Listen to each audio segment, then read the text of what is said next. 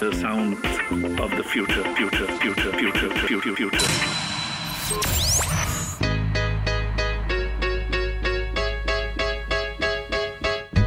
Hola, ¿cómo están? Bienvenidos a un nuevo episodio de Por Cien, un podcast dedicado a todos los avances, a todo lo que está pasando en la industria financiera digital, traído por ustedes por GetSerpa. Mi nombre es Mijael Feldman y en cada episodio estaré conversando con algunos de los principales protagonistas y expertos en la industria que nos van a estar compartiendo su experiencia, sus conocimientos, sus insights, ¿no es cierto? Y toda esta información que tienen para compartirnos. ¿Por qué por 100? Porque en cada capítulo estaremos multiplicando historias que nos permitirán proyectar e imaginar los próximos 100 años de la industria financiera digital. Si te gusta este podcast, te puedes suscribir y activar las notificaciones para no perderte ningún episodio y además de estar apoyando el programa. Acompáñanos a multiplicar.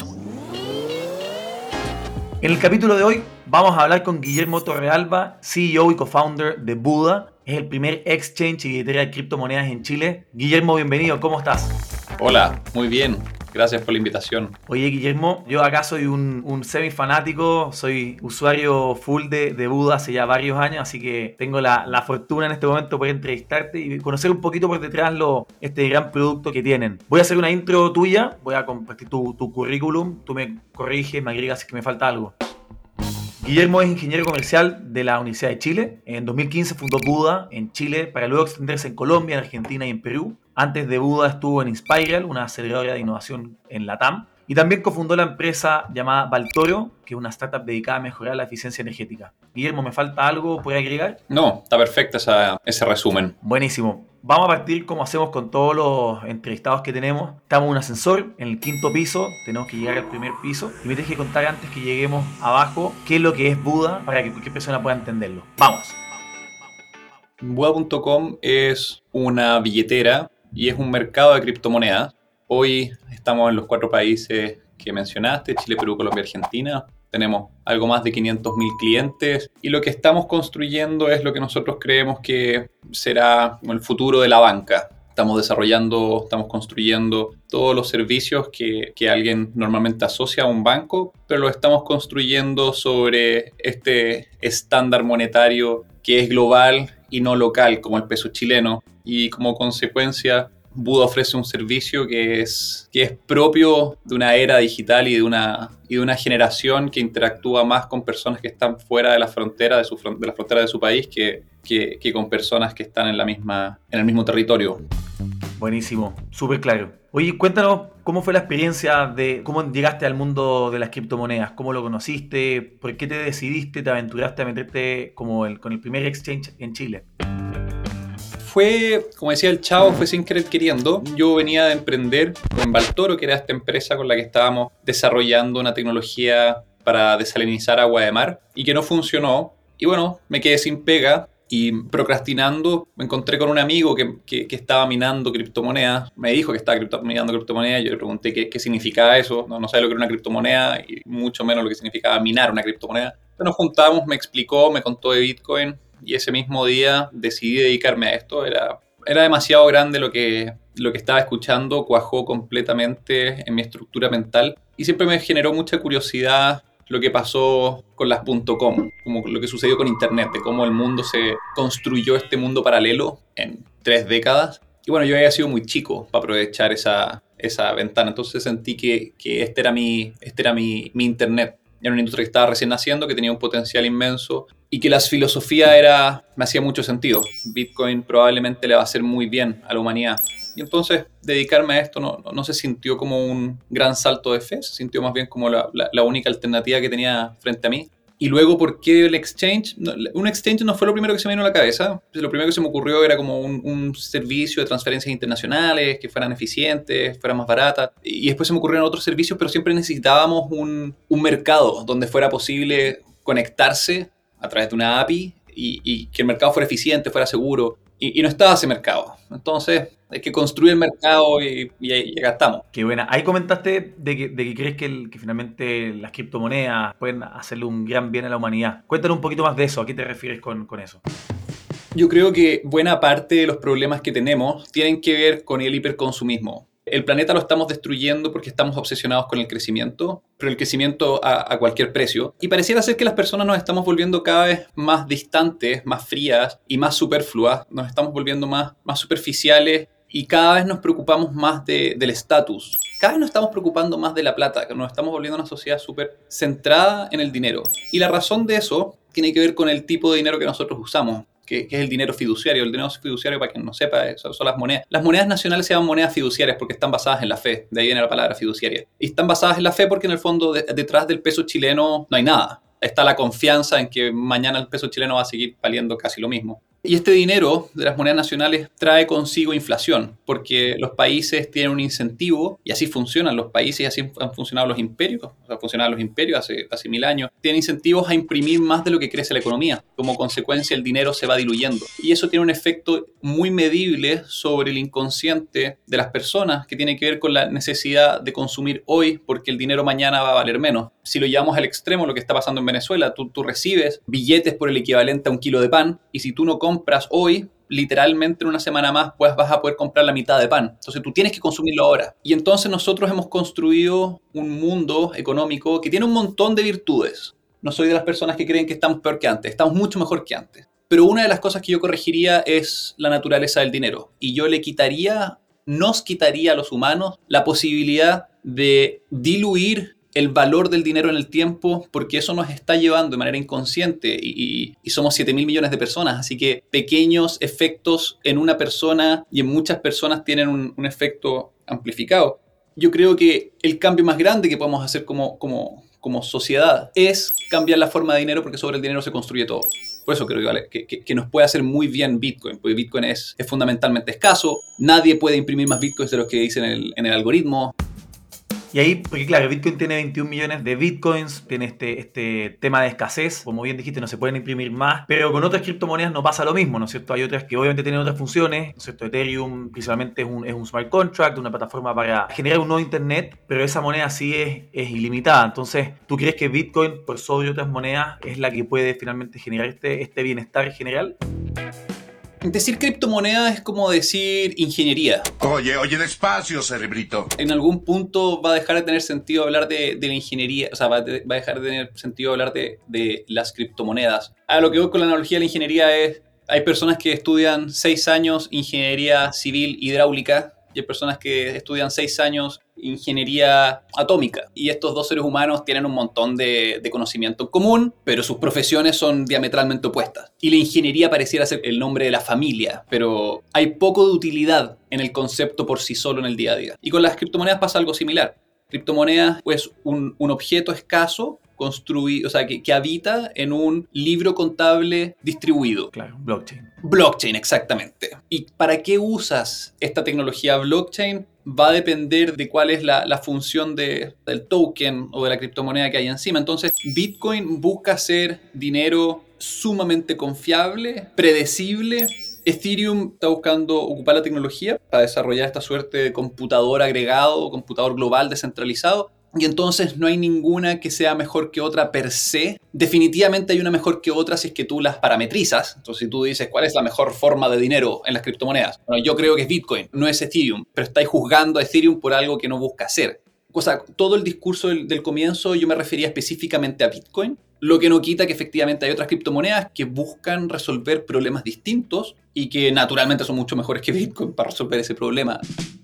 Oye, Guillermo, hoy día estamos en Bitcoin, no sé, está a 45 mil. Hace 5 años, no sé, no, incluso más, hace ya 7 años, cuando tú comenzaste 2015, ha estado, no sé, 600 dólares más o menos. Obviamente no estaba tanto en el, en el mainstream. Y eso también debe haber generado cierta dificultad para ustedes comenzar, ¿no es cierto? Convencer a las personas que en un principio han sido súper chicos y luego también convencer a los bancos de que les permitan tener cuentas, ¿no es cierto? Ustedes tuvieron estos problemas con los bancos que les cerraban las cuentas. Cuéntenos un poco cómo fue esa, esas dificultades, cómo, cómo fue comenzar en una industria que de por sí es súper acotada en sus inicios, de, de sus early adopters. No fue fácil, pero, pero, tampoco te puedo decir que fue. Como en retrospectiva, las cosas han, ido saliendo bien. Pero era muy distinto el mundo de las cripto cuando, cuando yo entré. Para que, para que te hagas una idea, yo, partí trabajando en Buda el 2014. Nosotros lanzamos el 2015. Entonces, en el 2014, como, como cualquier emprendedor, nosotros necesitábamos plata y empezamos. El rol de mis founders era la parte técnica, yo era, la, yo era el encargado de la parte comercial, entonces tenía que levantar plata.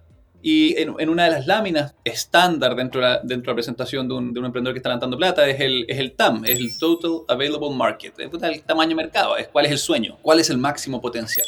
Y el modelo de negocio de Buda era hacer un exchange en Chile. Esa era la, la característica que lo hacía distinto a los otros exchanges. Nosotros estábamos en moneda local.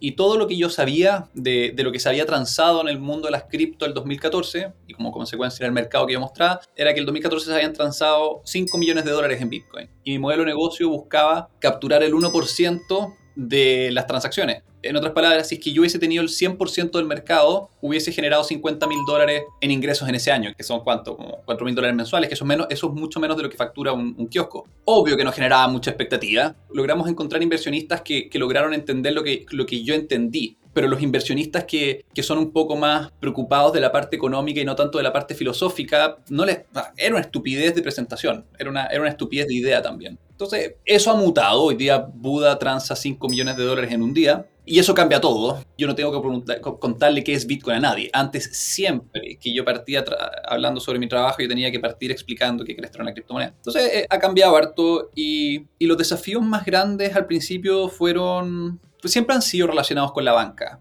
Tal vez era predecible, no, o sea, era súper predecible. De hecho, yo sabía que así iba a ser. A mí no me deja de parecer entretenida el hecho de que Bitcoin probablemente desintermedie y obligue a los bancos a mutar sustancialmente. Y yo creo que en 10 o 20 años más los bancos van a ser empresas mucho menos importantes de lo que son ahora en términos económicos. Va a ser un commodity. En otras palabras, hablar de un banco va a ser como referirse a, a una zapatería pero lo que me parece entretenido, como mirándolo desde afuera, es que eso es lo que yo creo, pero los bancos no creen eso. Y aún así nos han hecho la vida imposible. Entonces, camino largo, harta pelea con los bancos, harta discusión regulatoria. Buda se ha tenido que meter en, se ha tenido que meter en temas en los que normalmente una startup no está metido. Como que no, no, es normal que un emprendedor esté preocupado de lobby, esté preocupado de leyes, de regulación. Buda tiene demandado a 10 bancos ante el Tribunal de Libre Competencia en Chile hemos hecho algo similar en Colombia, como, como que esas cuestiones como, es como, son como peleas de, de, empresas más grandes, más constituidas. Bueno, nosotros tuvimos que nacer en ese ambiente. Pero, por ejemplo, hace poco anunciaron un, un, una alianza con, por ejemplo, con Banco Bogotá en Colombia, de manera de poder facilitar, ¿no es cierto?, el cash in y el cash out de sus clientes para poder transaccionar, ¿no es cierto?, en la plataforma. Entonces, ya hay algo de apertura, ha cambiado algo o la relación de los bancos con respecto a cómo comenzaron, porque también hay varios bancos que ya están hablando, más allá de sus blockchains privados, que eso podemos conversar en otro momento, pero ya varios bancos están hablando de cripto en algún sentido y ofrecerlo dentro de sus productos. ¿Cómo ha cambiado esta, esta relación con los bancos o su percepción con Bitcoin a lo largo del tiempo? todos los principales bancos del mundo o están haciendo algo ya con Bitcoin o criptomonedas o ya han anunciado que van a hacer algo con Bitcoin y criptomonedas. Entonces, en ese sentido, había un cambio como una, una, vuelta de chaqueta diametral de los últimos siete años. Cuando yo partí, esta es una estafa, esto es una tontera, y hoy día todos, todos absolutamente todos los, los principales bancos, o sea, tú agarráis los 20 bancos occidentales, no chinos, pero tú los 20 bancos más grandes del mundo en, en capitalización de mercado y yo te puedo apostar que todos han anunciado que van a hacer algo. Y en Colombia vemos algo similar. En Colombia los bancos de hecho han estado siempre mucho más abiertos a, operar con nosotros de lo que la gente cree. Lo que pasa es que en Colombia nosotros hemos tenido desafíos con el regulador. Ya lo estamos sobrepasando y por eso pudimos anunciar este acuerdo con Banco de Bogotá. Pero los bancos en Colombia la verdad es que siempre han estado bastante, bastante más abiertos de lo que la gente cree. En Chile, sin embargo, es el país que, que yo sé donde la banca como sector privado y agregado, porque no puedo acusar colusión, pero es muy raro lo que ha pasado, están transversalmente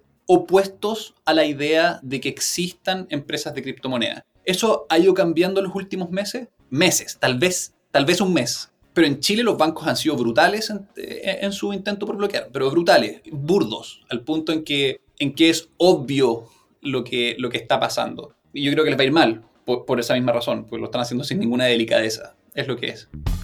Obviamente el, el, el, Bitcoin para mucha gente sigue siendo algo que ven las noticias cuando sube o cuando cae. Bitcoin llegó a máximo histórico, Bitcoin cayó 30% en la última semana. ¿Qué crees tú que falta para que finalmente haya una adopción más, más grande, salga, digamos, de, de este grupo que todavía es chico, yo creo, de, de personas que transaccionan o que guardan, que, que holdean, ¿no es cierto?, Bitcoin.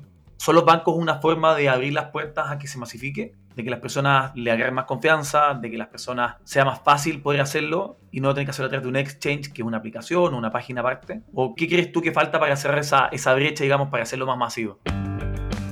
Falta tiempo. Yo creo que los bancos en esta, en esta carrera, yo creo que perdieron la, la, carrera.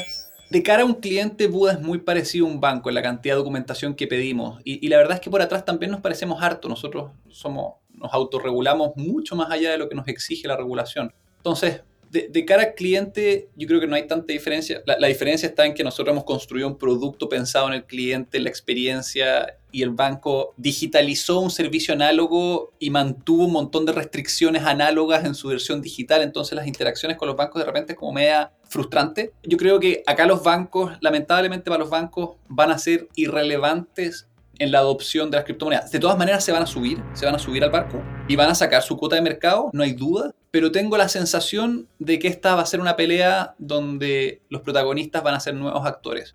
No siempre creí esto, pero los bancos se demoraron mucho en reaccionar. O sea, si tú me hubieses hecho esta pregunta de cinco años, yo te habría contestado algo distinto. Te habría contestado, ahora los veo reticentes, pero creo que los próximos dos años se van a subir. Y, y si hubiese pasado eso, efectivamente se habrían vuelto los protagonistas, pero ya se demoraron mucho. Y la mejor prueba de que se demoraron mucho es que Coinbase es una empresa, es como un Buda.com en Estados Unidos, eh, salió a la bolsa, una de las salidas a la bolsa más exitosas del mundo, y si Coinbase tuviera licencia bancaria, sería como el, banco número no sé, 12 o 13 de Estados Unidos, de, más de, de más de 300 bancos. Entonces ya estamos hablando de empresas masivas. No, no, creo que los bancos tengan, vayan a tener algún tipo de protagonismo importante. Respondiendo a la pregunta, es tiempo nomás si tú miráis la curva de, adopción de Bitcoin y la comparáis con la de Internet, Bitcoin está creciendo más rápido que Internet en términos de, de usuarios. De hecho, ¿cuál es esa tasa? Más o menos se duplica la cantidad de usuarios al año. Entonces hoy día estamos en algo así como 200 millones de usuarios de la red Bitcoin. 200 millones sobre 7 mil millones es como un 3%, un 2%. Es poco, pero va a ser 6% en un año más. Y después va a ser 12% en, en dos años más. Y va a ser puta 25% en tres años más. Entonces es cierto que todavía es pequeño, pero ya están todos los ladrillos necesarios para que la adopción masiva ocurra y lo único que falta es tiempo. Es que la palabra Bitcoin se repita más veces en el oído de esa persona que sigue estando media escéptica, pero que no hay ninguna duda de que se va a sumar, llega el momento. Bueno, eso también se muestra con, con, toda esta adopción masiva que ha habido de los, de los whales, todas estas grandes corporativos, fondos de inversión en Estados Unidos. No sé, los lo que son más adeptos, escuchamos a Michael Saylor, el CEO de MicroStrategy, full apalancado con la caja de la empresa en Bitcoin. Y eso obviamente también la ha traído otros gobiernos corporativos y eso también va trayendo a las personas, ¿no es cierto? Estas, estas tres verticales que finalmente hablan de la adopción de Bitcoin. Oye, y tocando una, una, un producto nuevo que sacaron, que, cuando lo vi me, me, sorprendió gratamente, lo encontré espectacular. Hace poco anunciaron, ¿no que estaban ya habilitando los préstamos a través de Buda, dejando, acá me corrige, solamente Bitcoin, no puede ser también con otras monedas como colateral y que las personas pueden, digamos, creyendo que su moneda va a subir, pueden prestarlo y, y tenerla de vuelta. Cuéntanos un poco cómo surgió este producto, cómo funciona, si nos puedes contar algunos resultados hasta la fecha. Esto finalmente es como un primer caso de uso de DeFi 100%, ¿no? La razón de por qué Bitcoin es valioso, que la gente está dispuesta a pagar por Bitcoin, es porque Bitcoin es un mecanismo para transferir valor por el mundo y por el espacio, por el espacio y por el tiempo, en el tiempo. Es muy parecido a Internet, bueno, no sé, está construido sobre Internet, porque el dinero en esencia es, es información. No hay nada intrínseco en el valor del dinero. Y la razón de por qué es valioso es porque Internet permite transferir valor en el tiempo y en el espacio de manera muy eficiente, muy barata y muy conveniente. Eso es valioso, eso, eso, tiene un valor. Pero el 80% de nuestros clientes no son clientes que están comprando bitcoins porque quieren pagarle a alguien en el extranjero o porque quieren recibir plata de algún pariente que le mandó plata de afuera, sino que son personas que están comprando bitcoins porque porque el precio ha ido aumentando y el precio aumenta porque aumenta su adopción, entonces aumenta su demanda y como la oferta está limitada por, por un algoritmo que es conocido. Saquen el perro a chingar a su madre, por favor. Y, y es muy limitada la, la, la oferta de bitcoins de nuevos bitcoins, es una buena inversión. Entonces nosotros tenemos un montón de clientes, 80% de nuestros clientes, compran bitcoins y congelan su plata, congelan sus ahorros en esta inversión, como, como, lo haría, como habría pasado si hubiesen comprado una casa o, o si hubiesen comprado acciones. Nosotros dijimos, ¿qué pasa si es que les permitimos ocupar esta inversión como un respaldo para que yo les pueda prestar plata líquida en el caso que necesiten, por ejemplo, pagar el colegio de los niños, pagar una tarjeta de crédito, comprarse un auto. Y como yo tengo este respaldo, como ellos tienen, como yo sé que tienen este respaldo, yo les puedo prestar plata muy barata. Y, entonces estamos ofreciendo el crédito de consumo más barato que hay hoy en Chile, el CAE más bajo, y le estamos dando un uso alternativo a la gente. Entonces, alguien que hubiese tenido que vender sus bitcoins para pagar el colegio a un niño, ahora puede mantenerlos, seguir llevándose la ganancia de, valor y pagar el colegio. Y es un producto fascinante, es, como el primer eh, paso claro en la línea de nosotros convertirnos en una institución muy parecida a lo que entendemos por un banco. Y lanzamos y el resultado ha sido brutal, ha sido extraordinario. De hecho, la gran mayoría de los clientes todavía no lo tienen. La cantidad de plata que se, que se pide o la cantidad de todo lo que se usa el producto es tan grande que, que hemos tenido que ir súper paulatinos. O sea, ha sido un éxito absoluto. Y agregaría una cosa, o sea, este crédito respaldado en criptomonedas es el primero que vemos en Chile, pero en el futuro casi todos, si no todos los créditos de consumo van a ser de este tipo. Porque nosotros tenemos un montón de patrimonio, los humanos, o sea, las personas en general, algo tenemos. Si es que está representado digitalmente, podemos dejar como respaldo. Y como consecuencia, quien te está prestando la plata tiene mucha más seguridad de que en verdad tú le vayas a devolver la plata porque si no puedes liquidar el respaldo. Esa es la gracia. Entonces, hoy no se puede con las acciones, se pueden, algunas personas pueden hacerlo, pero yo creo que en el futuro vaya a poder hacerlo incluso con tu jubilación. Eventualmente tú vayas a poder poner tu... Porque es tu plata, es tu, patrimonio. Así que yo, creo que este crédito de Buda es como un pincelazo de lo que va a ser la industria de deuda de consumo persona, retail, en el futuro. Oye, y ahí, para los que se deben estar preguntando, porque finalmente el Bitcoin, como todos sabemos, tiene fluctuaciones. Cualquier noticia de Rusia o China o Estados Unidos puede obviamente afectar el precio. Por lo tanto, este colateral puede variar mucho, ¿no es cierto? Yo quiero, no sé, mil dólares, pongo, dejo, digamos, el equivalente a mil dólares o a mil quinientos dólares en Bitcoin y este puede ir fluctuando. ¿Cómo ustedes se van asegurando de que este colateral finalmente pueda cubrir la deuda de la persona. Y pregunta, ¿y se va reajustando a medida que las personas van pagando las cuotas o, se apaga one time? Cuéntanos un poco de, esa parte que me imagino muchos se lo deben estar preguntando. Sí, pues esa, es la parte más importante de este producto. En el back office tenemos un equipo que ya está bastante grande, que solo se, solo se encarga de, de esa parte. Entonces lo que nosotros hacemos es, supongamos tú tenés un millón de pesos en Bitcoin. Yo te digo, te puedo prestar hasta 500 mil pesos con ese millón de respaldo. Entonces tú me pasas ese millón de respaldo, yo lo dejo guardado, yo te paso 500 mil y tú te lo llevas de tu cuenta de banco y haces lo que quieras. Y entonces yo tengo un respaldo que vale el doble que tu, que tu préstamo. Entonces Bitcoin puede bajar hasta 50%. Y si sigue bajando, yo te voy a anunciar, oye, pues, está bajando el precio de Bitcoin, tu respaldo se está acercando al, precio crítico, pon más respaldo y si no quieres poner más respaldo yo voy a ir liquidando poco a poco este respaldo para que siempre esté en una situación sana. Y eso es, un, hay todo un mecanismo construido detrás y tal vez suena complejo y seguro que tiene sus complejidades a nivel de código, pero la verdad es que conceptualmente es muy simple y eso es una de las maravillas de Bitcoin. Buda somos 100 personas y estamos sacando unos productos que la banca se demoraría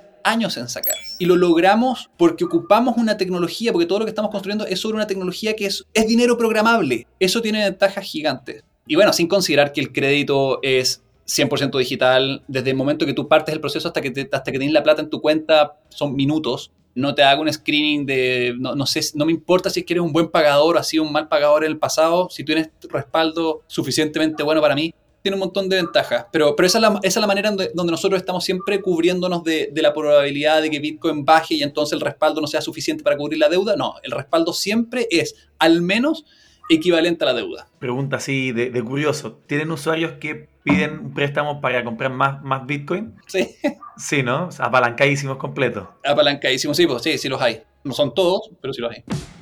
Oye, cuéntanos algún, algún big fail que hayan tenido en Buda o, que tú hayas tenido personalmente y que, y que te sirvió de aprendizaje para poder llegar a lo que tienen hoy día en, en Buda. Bueno, anoche celebramos con la empresa que cumplimos siete años y justo llegó la persona, el miembro número 100 del equipo, que fue una linda celebración. Y ayer nos acordábamos de cuando antes la empresa se llamaba SurBTC. No nos gustaba el nombre, no nos gustaba el nombre porque encuentro que sonaba feo, pero además ya estábamos en Colombia y Colombia no está en el hemisferio sur y no solamente teníamos Bitcoin, entonces empezamos a buscar otro nombre. Esto fue el 2017. Y encontramos un dominio que estaba en venta, buda.com. Buda.com es un dominio brutal, porque es .com, cuatro letras, fácil recordación, fonéticamente suena bien y tiene una buena asociación.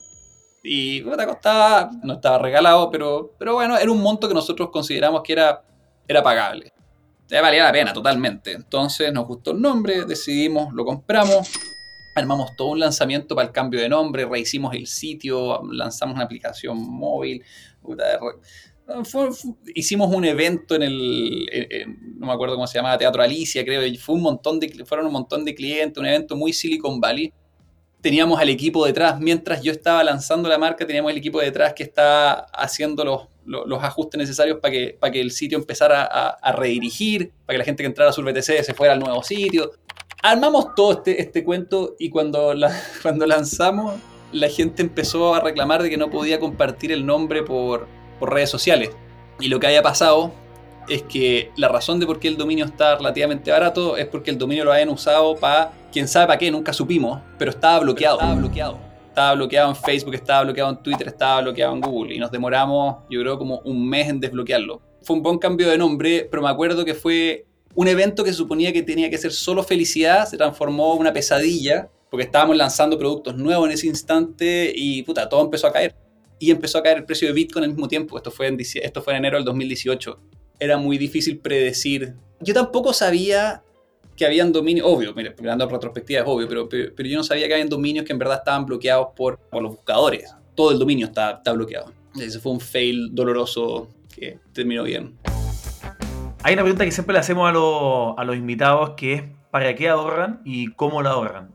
La pregunta la vamos a cambiar un poco y es ¿ahorras o inviertes en un producto que no sea Bitcoin o cripto? Sí, hace muy poco. Con mi mujer empezamos a, invertir en, en, terrenos, en terrenos que nosotros creemos que, va, que tienen buen potencial pero hasta hace poco era 100% cripto y fue toda mi vida 100% cripto. ¿Por qué el cambio? Tiene que ver con diversificación. Realmente creo que es muy, muy difícil encontrar una inversión que le gane a Bitcoin en el largo plazo. O sea, definitivamente los terrenos no, son, no, le van a ganar. Pero una de las cuestiones que me he dado cuenta y que he ido descubriendo en la medida que han pasado los años es que no se trata solo de optimizar todo el rato. Si fuera solo por optimizar, yo no tendría nada más que Bitcoin. Porque estoy súper convencido, porque cada vez me parece más evidente. O sea, estaba convencido hace 7 años donde no existía, ahora, ¿para qué te digo? Entonces, si fuera por optimizar, yo tendría todo en Bitcoin.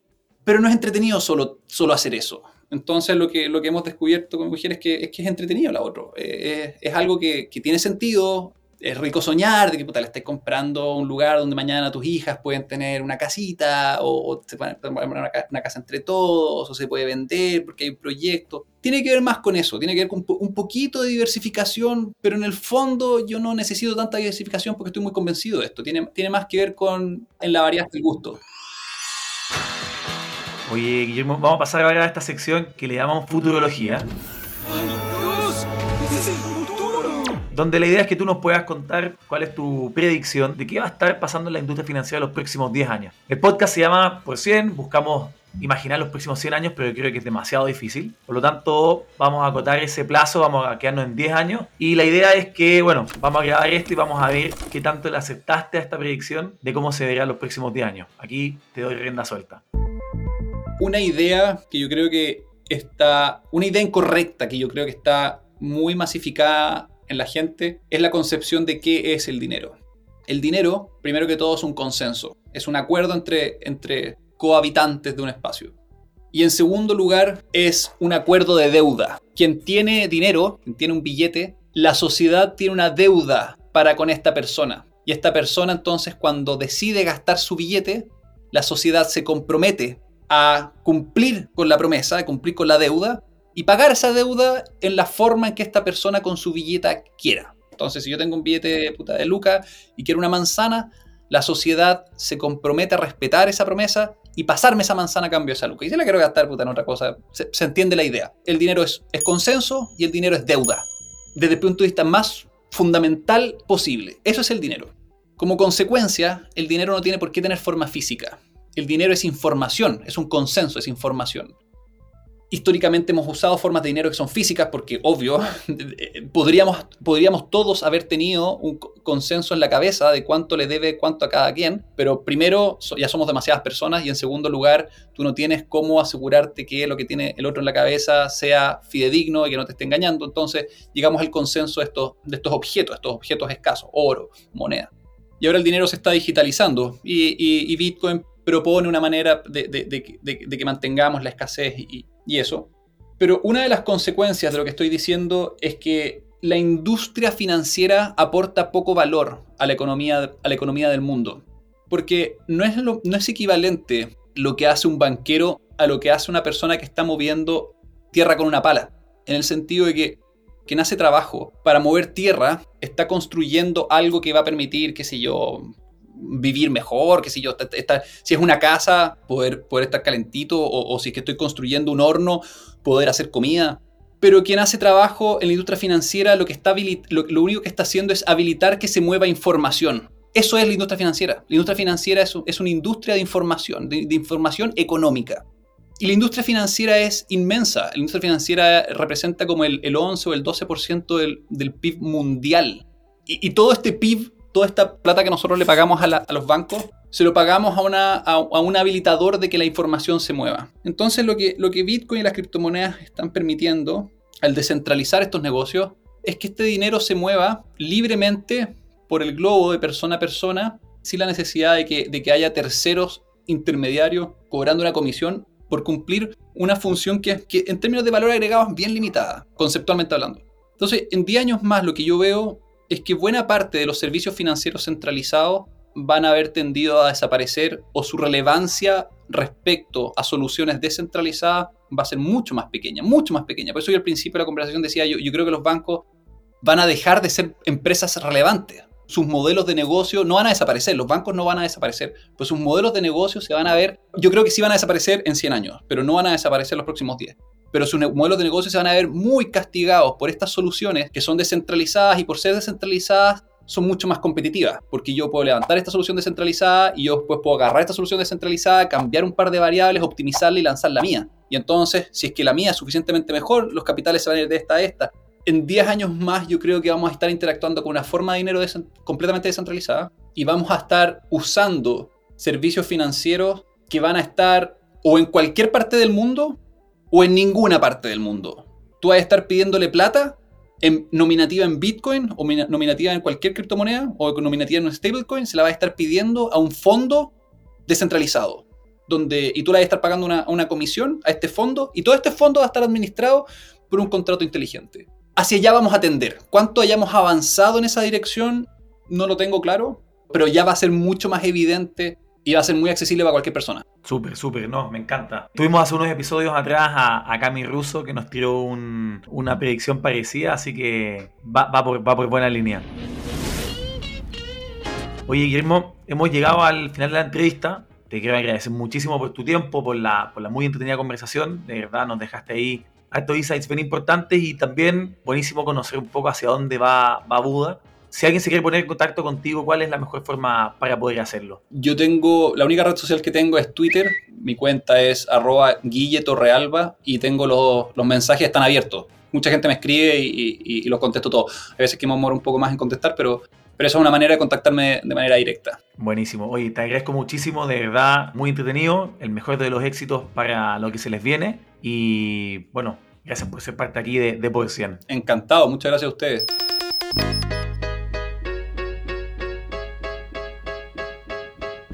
Llegó el momento de despedirnos. Si te quieres poner en contacto conmigo para preguntas, dudas o sugerencias, puedes hacerlo en mijael.getserpa.com.